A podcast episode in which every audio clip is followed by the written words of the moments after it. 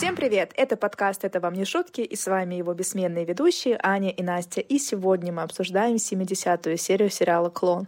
Ань, ты можешь в это поверить?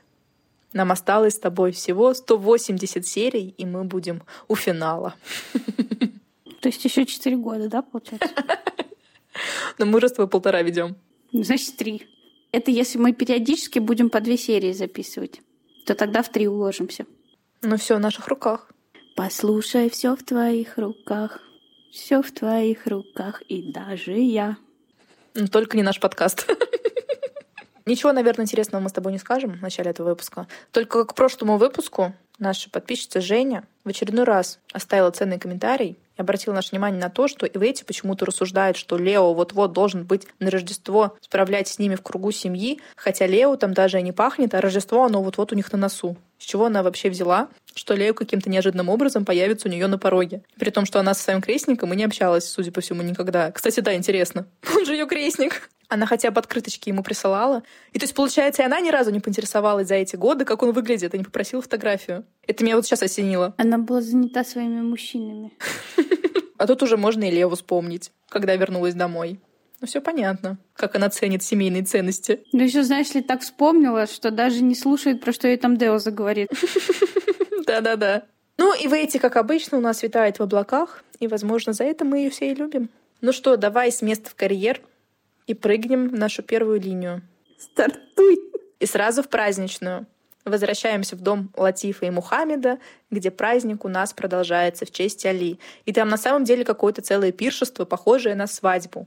Миллионы различных танцовщиц и танцовщиков, между прочим. Какие-то бесконечные блюда разносят, какие-то женщины красивые танцуют, и в платках, и без платков, и в драгоценностях, и мужчины с саблями, и с каким-то подсвечником. В общем, все очень весело и задорно, как обычно. И все это буйство слышно на улице. И соседи ходят, прислушиваются и шушукаются. Адетти доложила Наэми, что брат сеньора Мухаммеда очень богатый человек, но непонятно, на чем он сделал свое богатство. И Наэми предположила, что на нефти, потому что в Арабии все богатеют на нефти. Это прям стереотип, как у Эдвалду. А Саид наш, между прочим, на тканях поднялся, на платочках. Как и дядя Али. Да, кстати. Жура из своего бара говорит, что музыка очень странная. Но Аминья не соглашается с ней, говорит, музыка красивая и хочется даже танцевать. На что Жура сразу ее оборвала, мол, ты только работать ленишься, а как танцевать тут как тут. Вот такая, оказывается, Аминья у нас. Зажигалка. Человек с лицом смерти. Да ну ладно, она просто мрачная, так она симпатичная девчонка. Ей бы сниматься в сериале «Семейка Адамс», она там отлично подошла. Бразильская версия. Аня, это звучит, как будто бы ты лукист. Ну, типаж такой, да, похожий.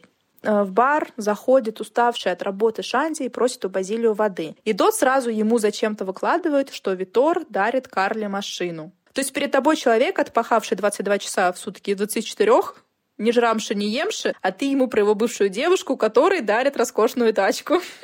Но Базилио так-то просто ноль. Но Шанди, естественно, его обрывает, и раздраженно на него смотрит, говорит, я тебя ни о чем не спрашивал. Базилио тут почему-то погрустнел.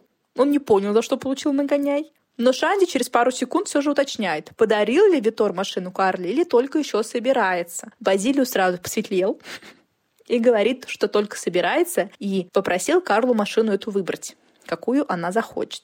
Жура спрашивает сына, как работа. Шанди говорит, очень плохо, ужасная девчонка попалась. Жалуется на расписание, говорит, готовность должна быть 24 часа. Когда эта девчонка захочет, тогда он должен и приезжать. В любое время дня и ночи. Но ведь он сам вызвался работать 24 часа в сутки. Нам прямо это даже показывали. Ему Леонидас и Лукас предлагали на смену охранник. А он такой весь, нет, мне отдых не нужен, я всегда готов быть с вашей внучкой, с вашей дочкой. А теперь вот жалуется. Шанди тут сообщает матери, что хочет поговорить с Питоку. Если у того есть какая-то работа на примете, то Шанди сразу же уволится от Ферасов. Прибегают Базилию и Аминья и возбужденно сообщают, что к арабам еще гости приехали, ну и все пошли смотреть. Тут подъезжает какой-то кортеж машин, выходит еще куча народу. Мужчины в костюмах, женщины разряженные в своих вот этих восточных нарядах, в платках и в золоте-бриллиантах. Кто все эти люди? Наверное, какая-то марокканская диаспора. И ты заметила, какой большой оказывается дом Мухаммеда? Резиновый. Да, да, он просто огромный, потому что людей там, как я не знаю, в Лужники на концерте Imagine Dragons. И то там меньше, наверное. Сколько людей в доме Мухаммеда. Там же и персонал, который, получается, разносит там еду. Там же и девушки прекрасные, которые танцуют развлекают. И мужчины, которые танцуют развлекают. Еще и гостей просто. Вагонной маленькой тележкой. Все уместились. Всем нормально. Али одобряет расположение дома Мухаммеда, но говорит, жалко, что прям перед баром. Мухаммед сразу же начал жаловаться зачем-то на Журу. Говорит, женщина, хозяйка там такая, что просто кошмар. Но Али его оборвал и сказал, что женщины могут заниматься торговлей. Хотя так-то Мухаммед не был против того, что Жура занимается торговлей. Но Али просто не дослушал его там возмущения. Мухаммед зачем-то добавил, что Жура, к тому же, очень крупная женщина. На целую кровать. Важное уточнение. Но Али его поправил, что на две кровати. А он ее уже видел? Я не помню. Они счастливо расхохотались, рассмеялись и начали после этого обниматься. Но такие остряки. Хадижа хвалится Самире, что она вся в золоте, вот у нее браслетик золотой, а сверху еще золотой, а там еще золотой, на другой руке тоже золотой, и везде вообще золотой, и вся она в золоте. И на ней будет еще больше золота, потому что женщина должна быть увешана золотом, и это единственное предназначение в ее жизни. Но Самире все равно на это золото говорит, что эти побрякушки ей совсем не нравятся. На что, конечно, Хадижа очень возмутилась и была просто в шоке. Как это так? Мало того, что назвала побрякушками ее роскошные браслеты, так ей ничего не нравится. Амин же в другом углу комнаты говорит матери и тетке, что жену будет искать только в Марокко. Ему только 11 лет, он уже про жену думает. Созрел. Но с другой стороны, он уже такой предприимчивый, уже он картон продает. Ворует у отца и продает картон, зарабатывает себе денежки. Латифа сказала, что тетя Жади будет ходить на праздники Феси и выберет ему самую красивую правоверную невесту. И спросила у Жади, будешь ли ты так делать? Она подтвердила, что будет. Обязательно делать, ведь больше нечего. Я бы Жади не доверила никого выбирать. Жади говорит сестре, что Рио очень изменился. Люди по-другому ведут себя, по-другому одеваются и по-другому мыслят. А в каком месте? Она ровно то же самое говорила, когда 20 лет назад переехала из Рио в Марокко, что там по-другому одеваются, мыслят и ведут себя. И тут ей так все непривычно. Ну и тут я не заметила, чтобы как-то Рио 20-летней давности сильно отличался вот от текущего. Но тем более Жадя не могла нигде пообщаться с этими людьми, которые по-другому мыслят. А одеваются они так же, как и раньше. Что тогда? Ходили в одних трусах и майках перед домом Латифа Мухаммеда? Что сейчас? Жади же с грустью говорит, что на Востоке не изменилось ничего. Но Латифа этому очень рада, потому что они-то живут по наставлениям Аллаха, в отличие от этих неправоверных. Жади и Латифа поднимаются в спальню подкраситься, Латифа не может найти помаду и подумала, что ее забрала Самира. Пошла к дочери в комнату и увидела окровавленную юбку на кровати. Самира как-то очень плохо маскируется. Она все сразу же поняла, спустилась вниз, подозвала дочку и отвела ее обратно в комнату и очень радостно ей сообщила, что она созрела, как будто бы Самира сама этого не поняла. А вдруг не поняла? И поэтому все разбросала. Самира начинает плакать, и мать понять не может почему. Но Самира ей объяснила, что не хочет носить никакие платки, что это вообще все не по ней. Говорит, что никогда не выйдет из дома, если ее заставить носить платок. Ну, Латифа жалилась и пообещала не рассказывать пока что отцу, но сказала, что рано или поздно, в любом случае, тебе придется это рассказать. Самир это все понимает, но пока хочет получить отсрочку. Али обеспокоенно ждет Альбери, а тот еще у нас даже не выехал из дома. Дома они собираются с Эдой на этот пир, и Эдна зовет с собой Алисинью. Но та сидит в халатике и говорит, что не хочет никакой шумихи, просто дома посидит, почитает. В гостиную входит Альбьери, спрашивает жену, где у полосатая рубашка. Эдна спохватилась, что не пришила пуговицу. Но Алисинью, естественно, тут же сказала, что она все сделала, отгладила, пришила и повесила в шкаф. Эдна говорит, что она просто ангел, как они вообще без нее жили. Но Альбери на нее смотрит волком и так совершенно не думает. Но, наконец-то, Альбери и Эдна приехали в дом Али. И когда они подъехали и зашли в дом, праздник аж остановился, и все начали знакомиться с ними и обниматься. Альбери поздоровался с Саидом, тот был очень вежлив и приветлив, но про себя Альбери отметил, что Жади грустная. И праздник продолжается, и Латифа танцует с Эдной показывает ей всякие движения, и Эдна просто в восторге. И Эдна, кстати, очень элегантно одета в такой черный костюм и черный чокер из каких-то камней. Очень модно. Ей прям идет. Да, она была вся говоря, такая свежая, вся лучилась, светилась счастьем. Я так была за нее рада, что ее хоть куда-то Альбери вывел. Хоть посмотрела на людей, кроме своей клиники и Алисиньи. А Али и Альбери, разумеется, зарубились на тему клонирования. Назвать то, что они получили человеческим клоном. Но, Али, там не было эмбриона. Они использовали ткани клеток, но вовсе не эмбрион. Это жизнь Альбьери, клетка живая. Нет, они оплодотворяли яйцеклетку пять раз, но клетки погибали, не сформировав эмбриона. И что? Они были живые? Они погубили живое? Они убивали живое. Это все равно, что спилить дерево. Альбьери, а дерево не клетка. Это тысячи клеток. А по-моему, это вообще не может называться клоном. Да, это называется убийством. Создали жизнь и погубили жизнь. Это убийство. Али, только когда ты вводишь клетку в эмбрион, возникает я это вставила только ради того, чтобы это не пересказывать. Потому что я вообще уже запуталась с этим клонированием. В итоге это клон или не клон, или это просто клетки, клонируемые из клеток, и вообще что это было. Потому что нам до этого несколько серий говорили, что клоны вот-вот родятся, то есть это все таки клоны эмбрионы, которые родятся, человеческие существа, или что вообще происходит? Я запуталась. Ничего не понятно. Но очень интересно. Или Нет. не очень.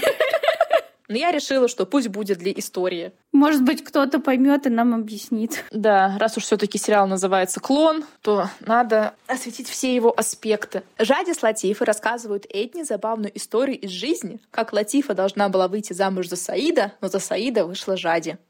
Эдна не очень поняла, в каком месте Латифа приходится родственницей Саиду. Саид говорит брату, что у Мухаммеда замечательная семья. Мухаммед возвращает комплимент. Говорит, Аллах был добр, и ты наладил отношения со своей женой. И Саид пристально в этот момент и как-то очень недоброжелательно смотрит на Жади, которая поймала его взгляд с очень хмурым видом. На утро после вечеринки у Али Эдна и Альбери собираются на работу, но Алисини говорит, что придет попозже, потому что всю ночь читала и не выспалась. Но так-то она в этой клинике даже не работает, что она вообще отпрашивается. Ей же там деньги не платят. Она что, не штатный сотрудник? Еще и объясняется перед ними. А эти дармоеды... Сели на шею и лапы свои свесили. Бессовестные, зарплату ей не платят. И вот первый и последний раз в жизни мы стали адвокатами Алисинья. Ну, вообще, правда, они нарушают трудовое законодательство, я уверена. Альбери в это время также недоверчиво смотрит на Алисинью и думает про себя, что ему нужно сдерживать свою неприязнь Девочка просто очень старается понравиться. Но так он уже думал в прошлых сериях, и так не получается у него, судя по всему, сдерживать свою неприязнь. Он себя настраивает. Ну да. Они ушли, и Арисинья тут же, буквально в эту секунду, полезла шарить по ящикам, и в одном из ящиков нашла стопку фото Диогу и Лукаса. Но я, правда, не поняла, были ли там фото Лео.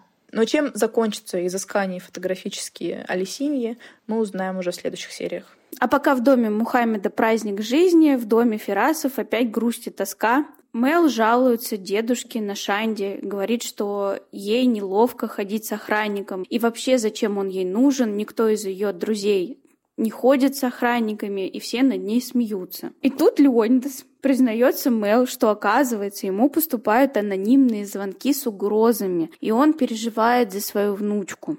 А почему он себе охранника не наймет? Мне кажется, он должен быть первый под прицелом. Так, наверное, у него есть. Нам ни разу не показывали. Он вечно один шатается на машине со своими невестами и женщинами многочисленными. А я думала, у него водитель-охранник. Так он сам за рулем всегда. Нет, он иногда с водителем. Ну, охрана, да, и на входе есть у них в доме. А так он что-то один мотался там семеро везде. Ну, наверное, может за себя постоять. Он знает джиу-джитсу. Наверняка. Абу-Даби. Мел говорит, что дедушка, не обращай на это внимания, это все шутки. Леонидас ей отвечает, что посмотрит по ситуации, может быть, откажемся от охранника. Позже в кабинете Лукас рассказывает отцу, что встречался с Иветти. Папа, я видел Иветти. Где? Она позвонила мне. Хотела узнать, что с тобой происходит. Рассказала мне, что у вас была незабываемая ночь. Она это тебе рассказала? Да. А зачем она тебя во все это вмешивает? Она хотела, чтобы ты знал, что она чувствует. А она не хочет узнать, что я чувствую? Она поставила меня в идиотское положение, выставила дураком перед Синирой. Папа, если бы ты не захотел, ничего бы не было. Не буду больше говорить об этом, хватит. Я просто хотел рассказать тебе. Пойду спать. У нее проблемы, судебный процесс. Да, не хочу знать. Ладно, я попрошу Лабату заняться этим. Да, делай то, что считаешь нужным, но избавь меня от всего, что касается Иветти. Избавь. Ну, кто-то ожидал иного от Леонидаса. Как быстро. Моментально. То есть ты только вот провел с ней незабываемую ночь, о которой Иветти решила поделиться с твоим сыном. Потом он ей всю эту ночь названивал, и они разговаривали. А вот теперь прошло меньше суток или сколько там, и все. Знаете, в эти не хочу, и вообще спросила ли она, что я чувствую, да как бы нормально у тебя было все, судя по всему. И в эти спрашивать ничего не нужно было. Когда он перестанет так делать? Что за непостоянство? Он ее боится? Слушай, ну у нас с тобой еще 108 серий впереди. Я думаю, через 179, возможно, что-то изменится. Когда он уже определится, там, да-да, нет-нет, сколько можно? И что за титаническое терпение у Иветти? Ну, просто им нравится качаться на этих американских качелях, я бы сказала, даже горках. Туда и сюда. От восторга до тошноты и обратно. Но вернемся к Мел. Та в своей комнате упрашивает Далву прикрыть ее, чтобы та вышла из дома без охранника, и, соответственно, чтобы Далва не рассказывала дедушке об этом. Она хочет пойти с друзьями на дискотеку и не хочет там светиться с какими-то там охранниками. Но Далва ни в какую не соглашается, говорит, указание деда закон, сейчас я позвоню Шанди, и он мигом сюда примчит. А в Сан-Криштован Миру прикатил на машине и привез с собой Бету и какую-то девушку пошел прямиком к Шанди и говорит, вот привез специально сюда Бету, пусть тебя Карла с ней увидит и выбесится от этого. Пусть Карла думает, что ты ей изменял.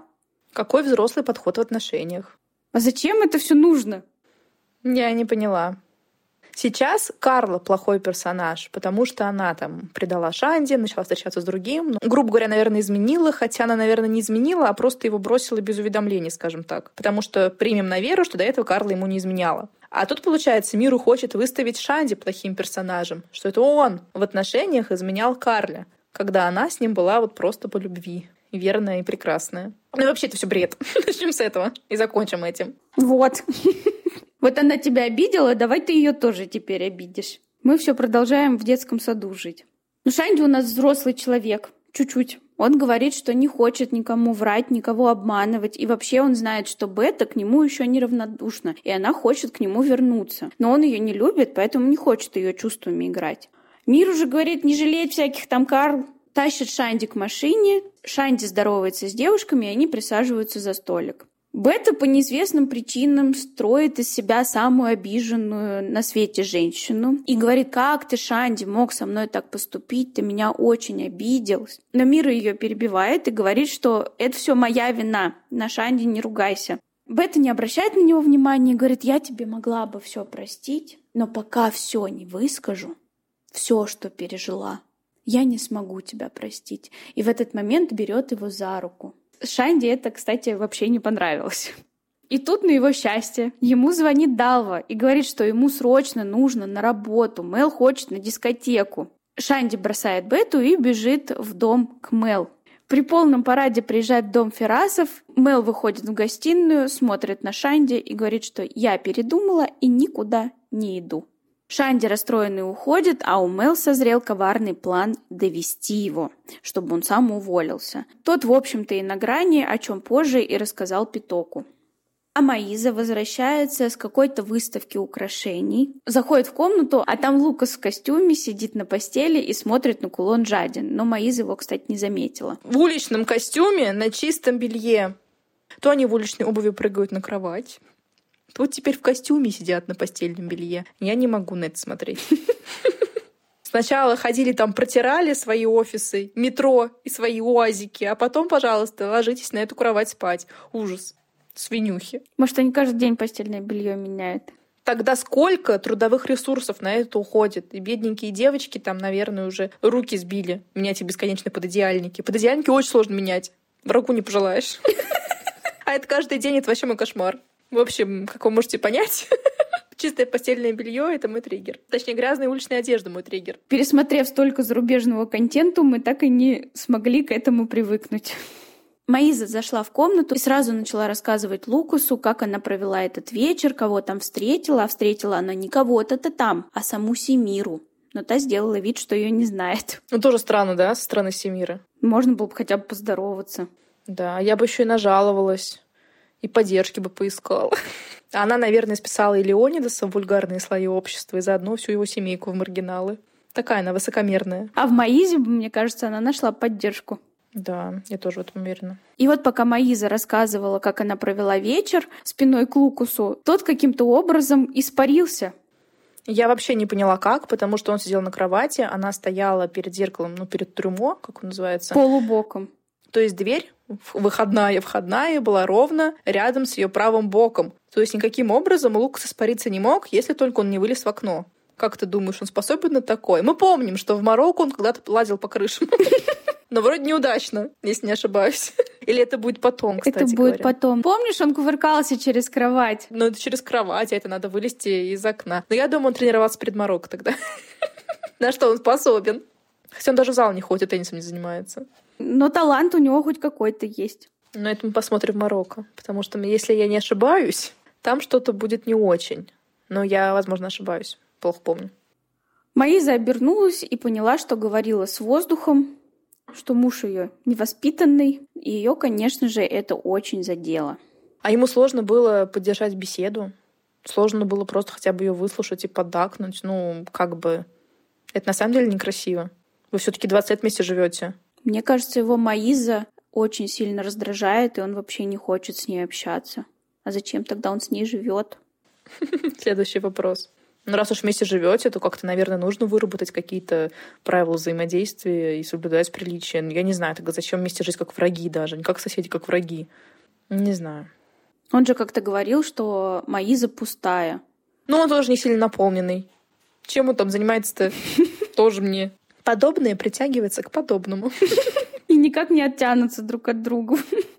Но, наконец-то, заканчиваем с этим днем и переносимся на следующее утро. Ишкабар, Кларисе и Нанда завтракают у себя дома. И родители очень рады за сына, что он начинает стажироваться в компании Леониса Ферраса. Мол, такие перспективы, и потом можно получить место на этом же предприятии. Но Нанда говорит, нет, не будет он работать в корпорациях на дядю. Они с Сосео наберутся опыта вот на этой стажировке за три месяца и откроют свою контору. И хотят заниматься авторскими правами в области музыки. Но родители тут как-то помрачнели. Наверное, не особо верят своего сына.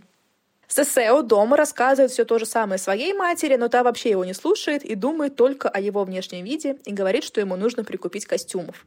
Сесео просит помощи у отца, чтобы тот, собственно, показал ему, где эти костюмы красивые покупать. А отец его, Тавинью, настаивает, чтобы он даже не думал называть его папой только по имени, потому что ему это обернется боком, если все в офисе будут знать, что он его отец.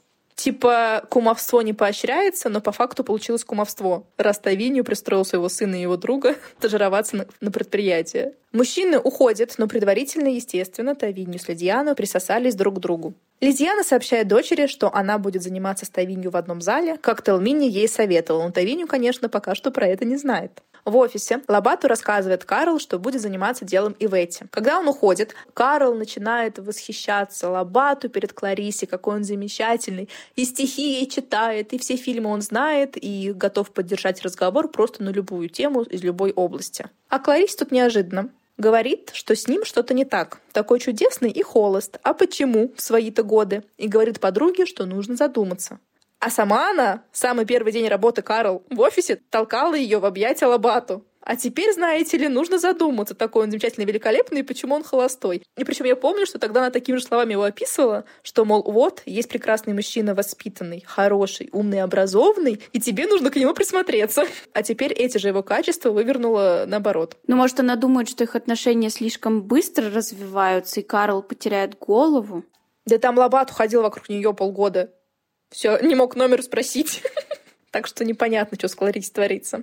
В переговорной комнате проходит заседание. Заходит к Ларисе и говорит, что явился Саид Рашид собственной персоной и без предупреждения. Это известие всех застало врасплох, потому что его никто не ожидал. Тавинью вызвался его встретить и провести экскурсию, пока они закончат свою встречу. А ты слышала, как называется компания Саида? Нет. Рашид Плаза. Да, ничего себе, я пропустила. Вот, знай. Пришел Саид Рашид, тот, у которого компания Рашид Плаза. Зато всегда запомнишь.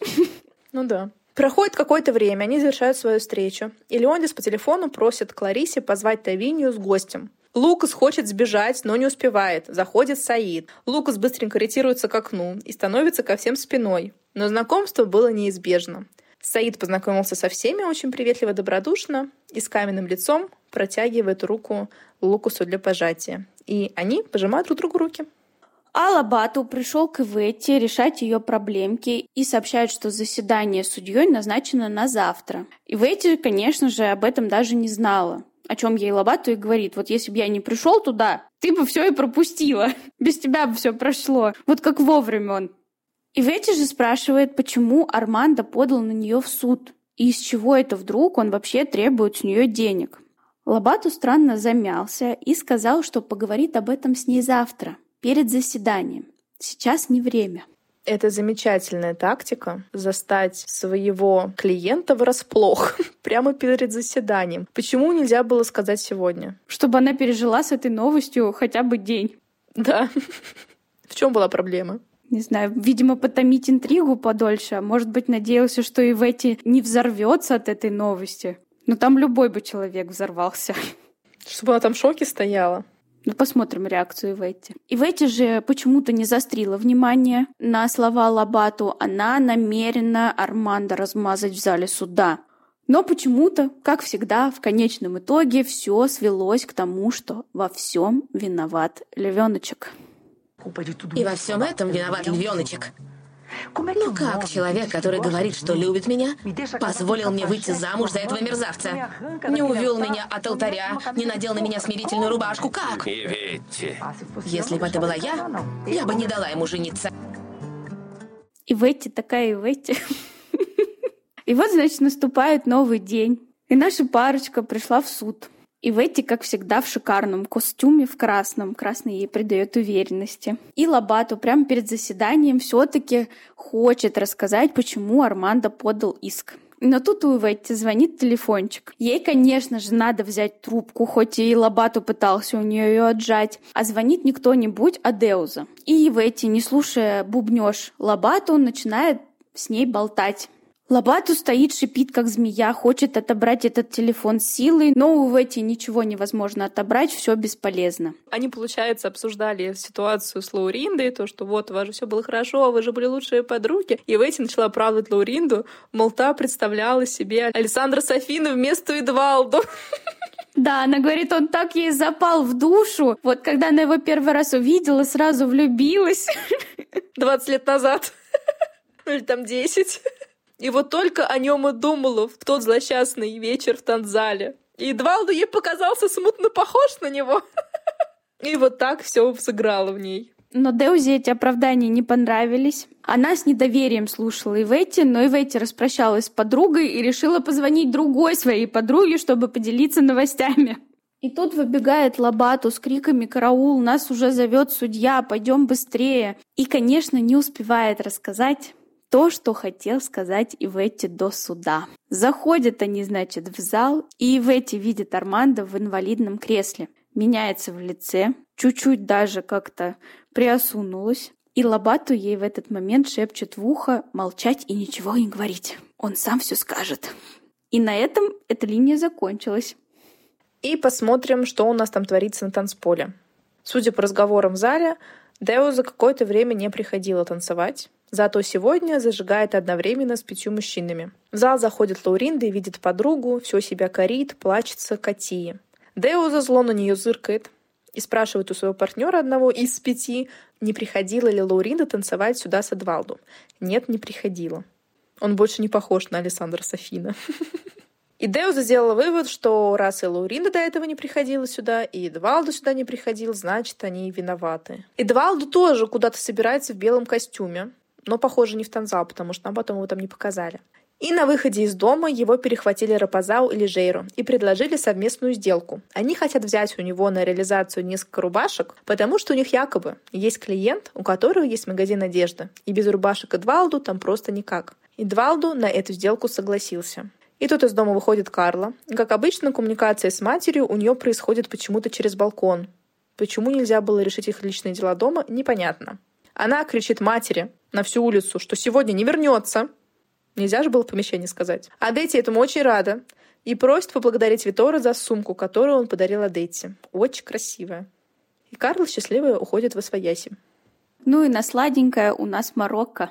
Там Зурайда и Сумая выбирают платки на подарок бразильянкам. Сумая и Назира, оказывается, вместе летят в Бразилию. К ним подбегает Абдул, и начинает бубнить про то, что он не одобряет эти поездки, что на Запад женщины уезжают, платки снимают и становятся все там публичными женщинами. Автоматически.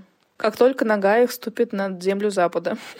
И я так понимаю, бубнел он про это очень долго, потому что его даже ускорили сценаристы. А в доме Карима учит Назиру гадать. Там, значит, какой-то приворот. Нужно лить на бумажку мед, а на бумажке написано имя. И мед нужно лить не просто там абы как, а кругами, ровненько. Какое-то такое же гадание с медом было и у Эйти, но я не помню какое. Ну, там что-то еще варить надо было в котелке. Да, там было что-то... Что-то с фотографиями. Да, что-то было с фотографией. Если я налью на фотографию, на морду львеночка, то он станет гладкий покладистый, что-то такое. Но, судя по всему, это не сработало. Заходит в комнату Зурайда спрашивает, чем это вы тут занимаетесь? Назира говорит, я хочу узнать, выйду ли замуж. Зурайда, видимо, знает это гадание и спрашивает, а что там имя написано? Назир говорит, конечно, мое, чего же еще вообще? Зурайда ее поправляет и говорит, там вообще должно быть мужское имя написано. Но у Назиры на это есть ответ. Она говорит, это когда знаешь, чье имя писать. А я не знаю, может, кого нового найду, хорошего. И добавляет, что написала свое, потому что она так станет слаще и привлечет больше мужчин и сможет сделать хороший, правильный выбор. Нет, ну подход хороший. Логика понятна. А сработает или нет, это мы уже узнаем в следующих сериях. А конкретно в следующей, 71 серии, Лауринда таки найдет ключик к сердцу Деуза, у Маизы появится еще один шанс испытать себя в роли организатора праздников, а Самира научит Хадижу запрещенным танцам. Не переключайтесь, подписывайтесь на наш телеграм-канал, ссылочки в описании. До новых встреч! Пока-пока!